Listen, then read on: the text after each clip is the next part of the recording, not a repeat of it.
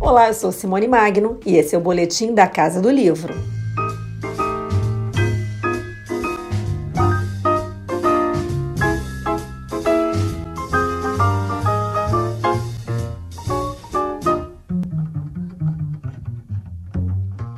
No mês em que se completam 100 anos da morte do célebre advogado e jurista brasileiro Rui Barbosa, a editora Civilização Brasileira lança uma edição revista e ampliada de A Raiz das Coisas, Rui Barbosa, O Brasil no Mundo, do sociólogo, doutor pela Universidade de São Paulo, embaixador do Ministério das Relações Exteriores e professor da Universidade de Brasília, Carlos Henrique Cardim.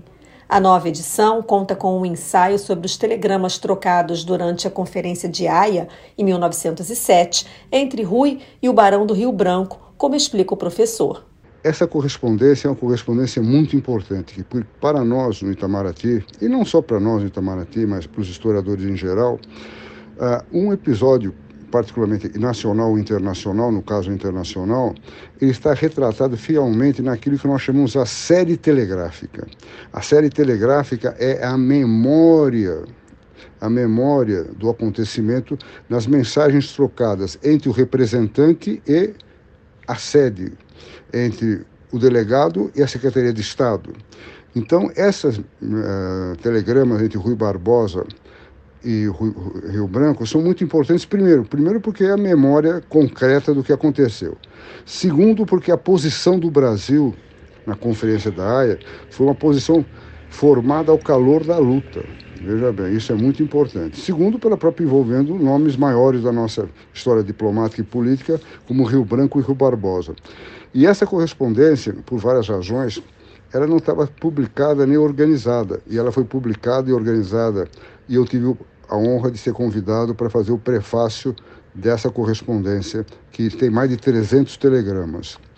O que, que essa correspondência poderia ser destacado? Em primeiro lugar, eu acho que eu chamaria atenção para aquilo que Rui fala do papel da Rússia.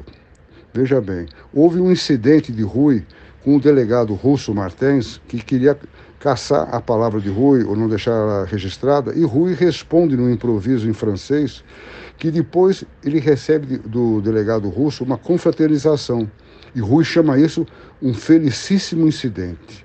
Eu coloco isso na seguinte maneira: a intuição que Rui teve da importância da Rússia no cenário internacional.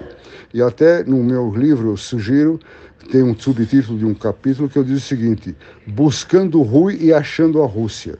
Porque, veja bem, a conferência que Rui foi participar na Haia que era a segunda conferência de paz da Haia, a primeira conferência e a segunda foram convocadas pelo czar da Rússia. E foram duas primeiras conferências sobre a paz convocadas pela Rússia e são é, iniciativas pioneiras.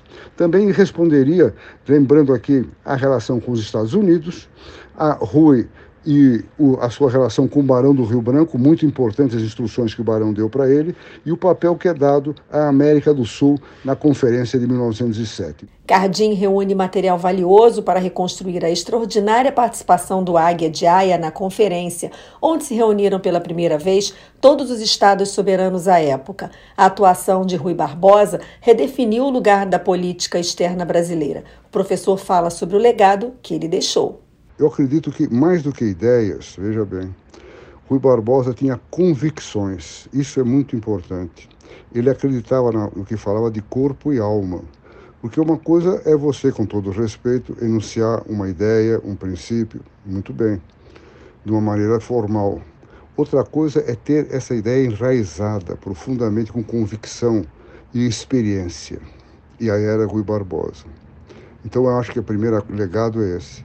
O segundo é o legado da lutador. Rui Barbosa foi um permanente lutador.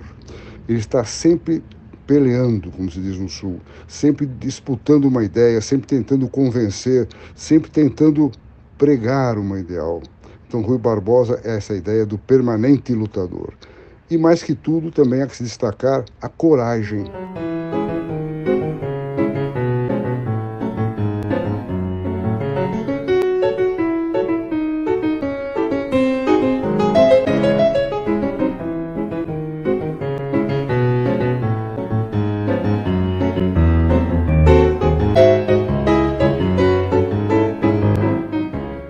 Carlos Henrique Cardim cita Pinheiro Machado, um dos mais influentes nomes da República Velha, que destacava em Rui Barbosa não sua cultura, sua inteligência, nem sua memória, mas sua coragem. O professor detalha ainda o que a atuação política de Rui pode ensinar a políticos, diplomatas e outros gestores públicos em tempos de polarização. Eu acho que há três grandes lições de Rui Barbosa. Em primeiro lugar, a dignidade nacional. Rui Barbosa tinha muito presente sempre na sua atuação, quer na política interna, quer na política externa, o, a dignidade nacional. Isso é fundamental. A dignidade que pode ser considerada como a coragem sob pressão.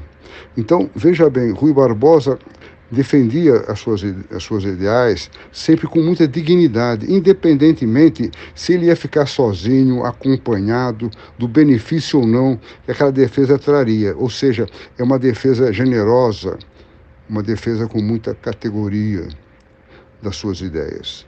Segundo lugar, é o universalismo. As mensagens de Rui, a sua atitude, são geradas e são voltadas a um universalismo, ou seja, não há distinção entre seres humanos. Todos somos iguais perante a lei. Todos somos políticos, como queriam os gregos antigos.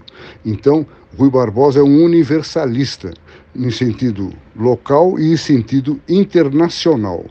E a quarta e a terceira lição de Rui, que eu acho importantíssima, particularmente tendo em vista o enunciado da pergunta, é a boa convivência. Isso é muito importante. Rui Barbosa foi sempre um lutador, sempre teve oposição, sempre teve em, eh, em choques, mas uma coisa é você lutar por ideias, outra coisa é você atacar pessoas, é muito diferente. Rui Barbosa sempre privilegiou que? A defesa das ideias e não o ataque a pessoas. Então, a boa convicção implica justamente nisso, você poder ter um dissenso, mas um respeito. Isso que é fundamental. Então, essa ideia, ideia que eu acho importantíssima de Rui Barbosa, que é a boa convivência. A Raiz das Coisas, Rui Barbosa, O Brasil no Mundo, retorna como uma homenagem ao centenário de falecimento deste grande representante da diplomacia brasileira, que só não se tornou chanceler por conta da debilitação de seu estado de saúde no início de 1920.